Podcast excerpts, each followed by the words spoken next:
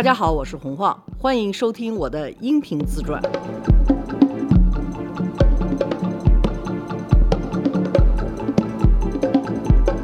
我们要开始自作主张第二季了，嗯，因为您第一季其实是四十八集到四十九集，因为有一集是前导，嗯，四十八集呢基本上就聊到您二十四岁，所以啊，两集、记得挺清楚，二十四岁，两二十四岁，我想想是哪年哈？您就想那个您当总经理那年嘛，哦，差不多二十四、二十五那时候。对吧？嗯，第二季呢，其实如果按照时间轴往后走，这后边一大堆 key point 呢。你你做 PPT 了，不是这，我 我给您做过，您忘了？掐着点儿呢是吗有一？大堆 key point，、啊我们嗯我们做个计划，还是按照四十八集，行，聊到哪儿算哪儿。对，因为有太多的朋友在各种平台上催更啊，所以我们第二季应该是一个全平台群发的一个节目啊。当然，突然有一个人说要给咱们三千万，说啊，只许在我的平台上播，那到时候咱们也可以考虑一下。咱们现在是价码是三千万是吗那？没，我这价报的，我觉得突然间要一日暴富的感觉。三十万到三千万都行，这这哦，就这么讲价，我明白了，聊呗。学了一招。对，就是三千万不行，三十万行吗？但是我和罗叔商量了一下，觉得这事儿干的我们俩也干的挺开心啊，的，好开心啊，好是吧？所以就觉得给我们一个隔三差五就能聚一聚聊天的机会，而且嗯罗叔是特别。你就别看他，就是我，我曾经说过他是狗懒八泡屎，嗯现在只剩三泡屎了，啊，现在就是哎，八泡已经减了五泡了，就就剩三泡屎了肠。胃好。但是在所有的这些里头，我这泡屎是最香饽饽的一泡屎。咱这话说的是不是太不像大 V 说的？对不起，香饽饽的一泡屎。有点自相矛盾哈。但是我这话，我这意思就是说，我们合作还是非常愉快的而且呢，为了我们自己开心，嗯也为了大家听众别再催我们了，还是把这个事情就是把它做完。不怕您笑话，因为我做播客的时间也算比较长了。播客它到今时今日没有变成一个特别厉害的一个渠道，就是因为它没有太多的不可替代性，它就是来回拼缝。比如有人拼了视频的缝，有人拼了图文的缝，有人拼了有声的缝。但是这个节目是不一样的，因为您并不是把一个文字的自传给它变成音频。之前您跟我说了，就是纯粹用音频的方式来做的，它有特别强的不可替代性，而且它的能量特别的重。而且它还有一个对我来讲不可替代性，就是说你要拍视频的话，好多事情我不会说，对，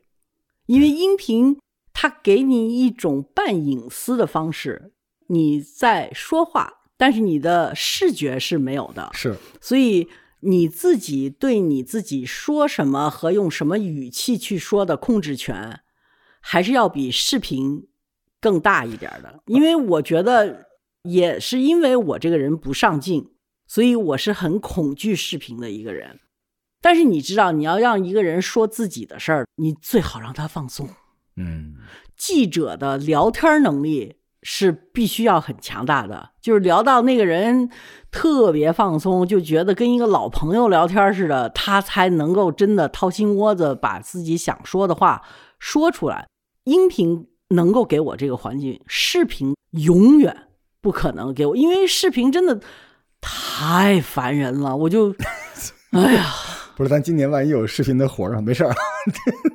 有视频的活儿，那就是活儿，嗯对吧？那你就按照视频的活儿去接受就是了。我我五月份去戛纳就是视频的活儿，但是我就知道，就是说，那我就按照这个活儿去接受这个就可以了。但是他不会给我，因为我是去采访别人，所以这个视频我没有什么。但是你要说哦，你能不能拍一个视频，在给你录像，给你面前给你竖一个摄像机，或者是哪怕是一个手机在拍着视频，我觉得我都会不敢，我都会觉得不行，因为我觉得也没必要。而且声音的魔力啊，就是有的时候让您跟您已经忘掉的一些场景就狭路相逢，突然就是沙子出去之后一块彩色的贝壳，也是自己经历过的，但是已经不记得了。是的，它就是靠语言的那种神奇的魅力，而且语言是有的时候不像视频那么满，它可以有留白。而且每个人为什么您看他喜欢听您的节目？他说在这个节目里面就想到了自己和自己的父母，比如说你在那个马路这边站着，然后对面是一个阿姨，车过去之后，这些听众可以在对面您看到那个阿姨身边看到自己的阿姨，嗯他能加入到这个场景里面，这个就是声音的魔力。其实我一直想追求，我不认为播客是一个次一级的文字或者次一级的内容表达方式，但是就是因为它没有遇到特别特别厉害的内容，它至少是应该是一个方向吧。呃，而且还是我们也经历了整个的疫情嘛，对吧嗯，还咱们真是。第一季就是在疫情期间，您记得那时候我来您家，您还给我办了一个村员的还真是的，我们村儿的出入证对呀、啊，我那时候差点来不了您家，因为那个弹窗了嘛，对，多不容易啊！咱们嗯经历了整个的疫情，那现在第二季我们也不敢说未来是什么调子，聊成什么是什么，但是应该是呃有一些欢乐的 因素在里边您。现在看着窗外鸟语花香的是吧？是也春暖花开了，我们也会有沙尘暴的。但是关键我们也就忙了哈，晃姐也经常在外边，再加上我这个时间，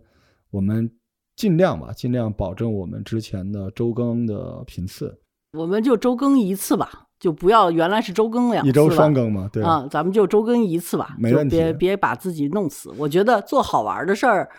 能够可持续做下去的一个特别条件，就是不要把做事儿的人给逼死，就把好玩的事儿变成不好玩的事儿。我原来做杂志就发现，我是把一个我自特别喜欢的一个东西，自己逼自己。逼成一个我特别不喜欢的东西了。你说现在我连买杂志的兴趣都没有了。嗯，就是原来吧，我在做杂志之前，一看见一个杂志摊儿，呱买一堆杂志，我是特别喜欢看杂志的人。现在我就发现，我看杂志就觉得吐，伤了哈，就伤着了，你知道吗？所以我就觉得真的别这么着，咱们还是悠着点儿，哎就是是有一搭无一搭的，尽量保持一个我们可以维持的频率，不要保持一个我们不无可维持的频率，不然的话大家听着也累。我是觉得录这个东西一个最主要的目的就是分享，有那么多网友都挺关心我的，所以我就觉得我为什么是我这德行的，我得跟人解释解释。我就是讨你喜欢，或者是讨你憎恨了也好，我都把我自己的故事说清楚，这是最主要的一个。好嗯，其次的第二个呢，就是说我现在也发现，前两天有一个律师事务所跟我说，你要不要跟我们签约？我们到全网给你维权去。我说啊，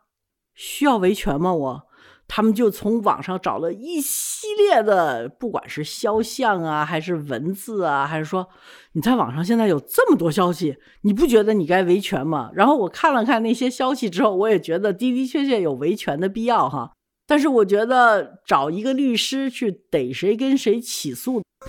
似乎不是一个 刚说完不记仇，就是对，所以我就想说出去的话是泼出去的水。